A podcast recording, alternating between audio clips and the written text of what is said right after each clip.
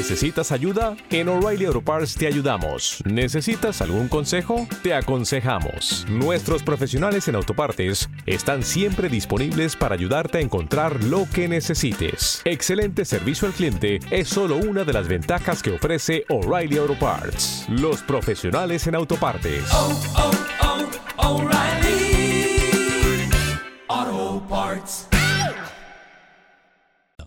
Eh, Rafa Guía, buenas tardes.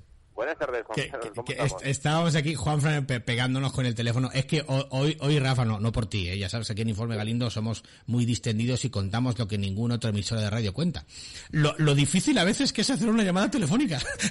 claro, sí, no, pero porque, porque vosotros trabajáis, hacéis un esfuerzo importante eh, estando entre eh, asunto y asunto, entre papel y papel, y hay veces, pues, pues eso, pues que, o, o en casa, con el niño, con la familia, con, que, es lo, que, que es lo que tienen. Querido Rafa, ¿qué, qué tal? ¿Cómo estás?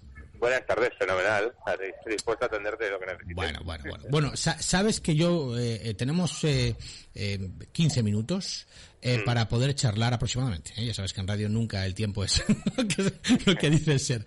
Em, a ver, eh, la verdad es que fue un escándalo. Déjame que haga un pequeño preámbulo muy breve para que, para que nuestros queridos escuchantes se pongan en antecedentes.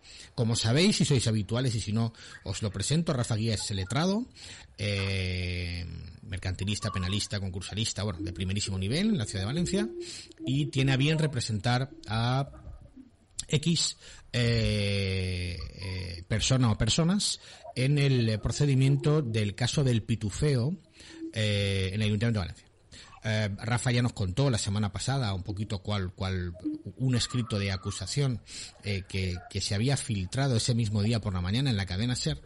Y al día siguiente, es decir, el miércoles, nos enteramos, el mismo miércoles, al día siguiente nos enteramos que la filtración bueno, mejor dicho, el martes ya lo sabíamos, pero no podíamos decir nada. ¿eh? El miércoles, al día siguiente, nos enteramos que la filtración em, había sido cometida, mejor dicho, perpetrada, por la propia Fiscalía. Rafa Guía, ¿esto es así? Eh, sí, sí, además lo emitieron incluso la Fiscalía un comunicado, porque ya el problema no era que lo hubieran mandado a los medios, a 25 medios nacionales y... Pero es que no la Eh, tenías tú, Rafa. Es que no la tenías es que tú. la- es que no la habían dado trasladado a partes. Es que es alucinante. increíble. Sí, y entonces eh, al día siguiente emitió la Fiscalía una especie de disculpa, entre comillas, por decir algo de la Fiscalía, donde decía que, bueno, que en todo caso era culpa del juzgado que no nos hubiesen dado traslado. Que, por cierto, luego la Secretaría del Juzgado puso una diligencia diciendo que ellos mandan las cosas cuando tienen que mandarlas y que aquí no hay ninguna disfunción.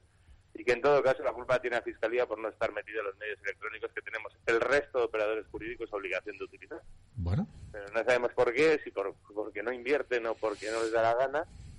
La Fiscalía está exenta de los medios electrónicos, pero los demás tenemos obligación de usar. Total, que una especie de disculpa incluso ha generado bastantes escritos de protesta de muchos letrados diciendo que esto tiene un límite y que las cosas vayan antes por los medios de comunicación, con todo el respeto a los medios de comunicación y su trabajo, Sí. que por los propios, pero las partes tienen derecho a conocer de qué se les va a acusar a través de sus representaciones procesales y no leyéndolo en la prensa, porque quieran que no, es un escándalo que tengas que leer que te van a pedir cuatro años de prisión en la prensa antes de que tu abogado te lo pueda Bueno, explicar. eh, tremendo, tremendo, Rafa. Pero es que además, Es una cuéntanos falta de respeto, es una falta de respeto. Hombre, pero por, Dios, y además de la justicia, que estamos jugando con penas privativas de libertad, que no estamos...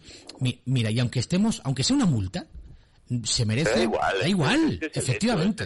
efectivamente, ¿Por qué, por qué hay que dar nombres y apellidos en la prensa? La Fiscalía se escuda en que la transparencia, en que si hay que informar, el ciudadano tiene derecho a ser informado, oiga. Claro. pero, pero... Pero el sumario no es secreto, Rafa. Claro. El sumario- todo el sumario es secreto hasta el juicio oral, que es lo único que es público. Pero como dicen que hay que mantener informado a la ciudadanía de los avances que hacen, pero claro, esto no es un avance, esto es la acusación que a ellos se les ha ocurrido y, no hay derecho, no hay derecho y, es una falta de respeto. Y mucha gente puede cuando me oye hablar diga, bueno, así acaba con han hecho. Señor. ¿Te está gustando este episodio? Hazte fan desde el botón Apoyar del podcast de Nivos. Elige tu aportación y podrás escuchar este y el resto de sus episodios extra. Además, ayudarás a su productor a seguir creando contenido con la misma pasión y dedicación.